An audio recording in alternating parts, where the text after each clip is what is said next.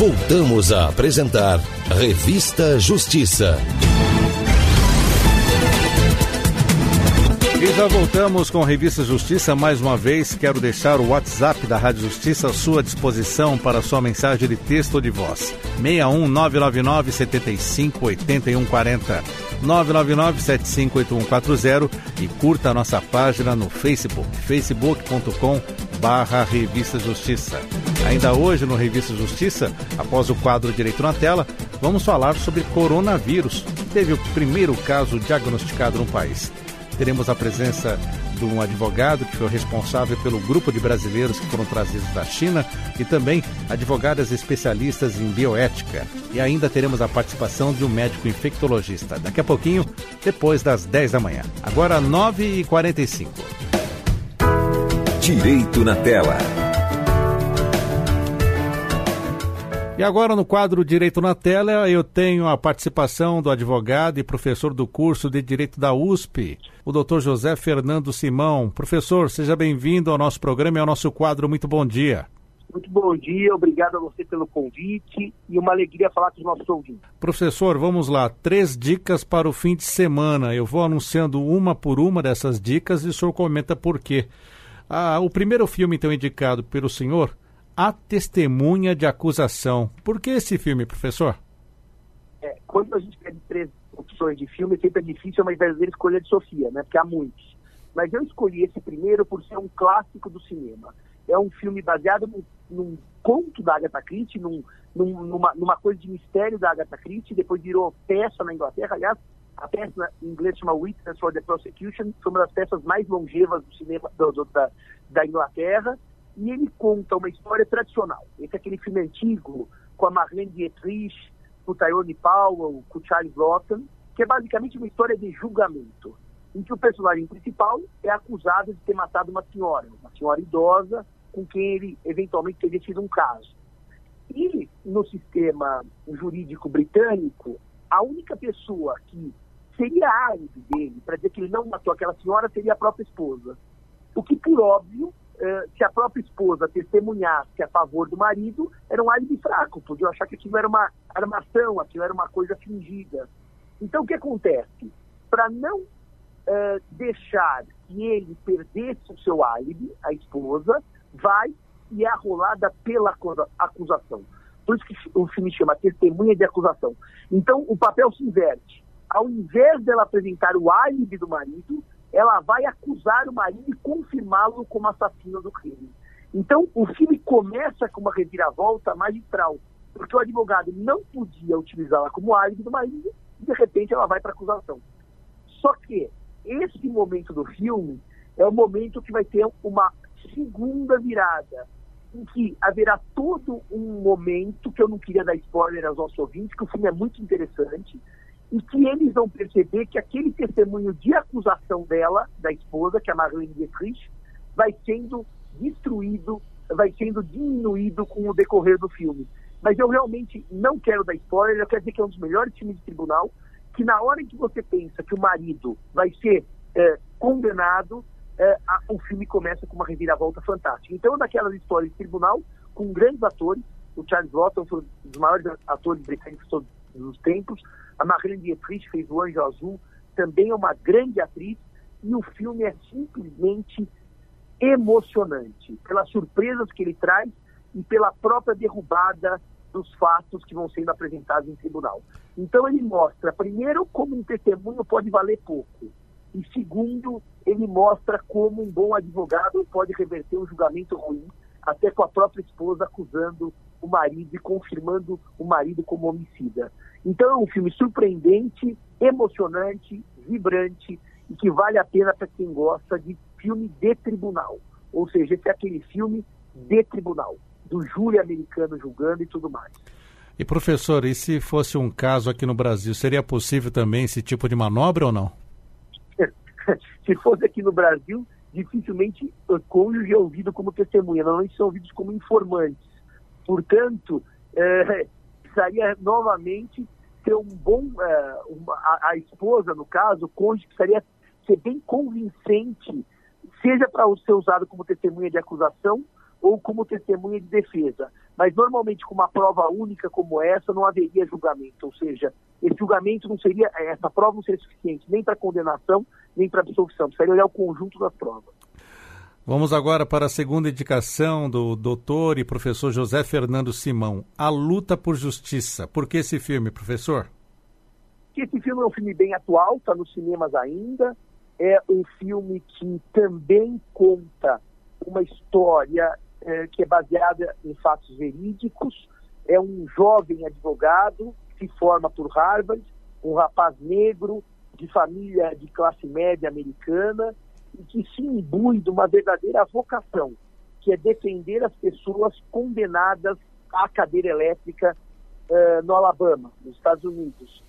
E quando ele visita a prisão, ele percebe o óbvio, que grande parte daquelas pessoas presentes no corredor da morte, que seriam executadas na cadeira elétrica, são homens negros. Uh, o filme retoma aquele velho problema que no fundo os americanos ainda vivem como resultado da guerra de secessão, aquela guerra do norte contra o sul e do sul contra o norte, o sul da, era dos confederados, o norte da União, em que na verdade uh, o sul era escravocrata e o norte era contra a escravidão, e no fundo ainda o sul vive um sistema de vários preconceitos contra os negros. Então o que ele percebe, esse jovem advogado, ele forma com uma amiga uma ONG, para defesa desses homens, normalmente negros, ou mesmo uh, de minorias étnicas, como indianos, etc., condenados à morte, ele vai estudar cada caso e perceber se os casos foram bem defendidos ou não pelos seus advogados. E o que ele percebe é que, em grande parte dos casos, as defesas eram pro forma, não tinham consistência jurídica, que, portanto, os advogados brancos nomeados pelo Estado tratavam aqueles sujeitos como condenados antes mesmo das provas dos autos. E daí o que ele faz? Ele vai estudar um caso do chamado JD, JD, Johnny D, que é o, o, personagem principal, que foi acusado de matar uma moça a tiros dentro de uma lavanderia. E o caso do Johnny D, havia abundância de provas de que ele não tinha cometido o homicídio, mas que a polícia queria implicá-lo no homicídio para dar uma resposta à população da cidade. E a cidade onde ocorreu o homicídio é aquela em que se passa o livro e depois filme To Kill a Mockingbird, que em português é O Sol é para Todos, do Harper Lee, e que é uma questão do Atticus Finch, que é uma questão também de justiça, é, no caso de injustiça da acusação de um homem negro. Então o filme tem uma metalinguagem que ele reconversa com O Sol é para Todos. E é muito bonito o esforço desse rapaz, dessa moça, com essa ONG, para provar que o Johnny D não era o assassino. E eles conseguem, no final, bastante êxito. Eu também não vou contar o final do filme para não dar detalhes, mas o filme mostra a luta por justiça na injusta condenação, que no fundo era baseada num preconceito racial. Afinal, se era negro, já era culpado por ser negro. Portanto, o filme é muito bonito e tem esse diálogo com To Kill a Mockingbird, que é o filme O Sol é para Todos, que já contava essa injustiça histórica naquele filme, também acusando um negro por um crime que ele não cometeu. Então, o filme, além de tudo, é uma metalinguagem do cinema dialogando com o cinema. E é interessante, além de tudo isso que o senhor já contou, que despertou até a minha curiosidade, o elenco né, desse filme. Esse filme ele tem atores negros é, que são simplesmente espetaculares. Há um deles que faz o papel de um prisioneiro que pôs uma bomba numa casa, mas ele é um doente de guerra, porque ele era veterano no Vietnã, é, o Herbert, que faz um papel que você tem certeza que o sujeito realmente sofre a doença mental por consequência da guerra. É um filme espetacular. E já agora, para os amigos que quiserem ver o To Kill a Mockingbird ou O Sol é para Todos, é um clássico do cinema americano, vale a pena até para dialogar com esse filme Luta por Justiça que está atualmente no cinema filme primoroso, emocionante e mostra dificuldade em ser negro em estados do sul que ainda vivem a dicotomia da secessão que ocorreu no século XIX. E só alguns nomes, então, para o nosso ouvinte que gosta de cinema, né? No papel desse advogado, temos ali o Michael B. Jordan, que fez o papel recente do, da série Rock, Jamie Foxx, que dispensa até a apresentação, e a Bry Larson, que foi a Capitã Marvel, não é, professor? E que é a assistente dele nessa ONG de proteção dos presos, a Capitã Marvel. E o, o, o filme é, é, é, um filme de arte, de tão bonito que é, de tão envolvente que é. Também vale a pena ver como é difícil ser minoria num país que não respeita a minoria. Isso valeria para homossexuais, valeria para questões de gênero e vale para a questão de etnia também. O filme é muito bonito. Vamos agora para a terceira e última indicação do professor José Fernando Simão, professor da USP, hoje no quadro Direito na Tela, um filme de 2012, é isso? Filho do Outro? Isso. Agora eu quero mudar de enfoque, já não é mais algo criminal, como era que de acusação, e nem o, o, luta por justiça, que é uma questão de crime. Eu quero trabalhar um tema jurídico, direito de família, que é a troca de crianças na maternidade. Esse filme, O Filho do Outro, é um filme que se passa o início da história em 91, em Haifa, quando há um bombardeio em Haifa e há uma troca de crianças na maternidade de Haifa. Isso é bem o começo do filme, então não é spoiler algum. E uma criança judia acaba sendo criada por uma família palestina. E uma criança palestina acaba sendo criada por uma família judia.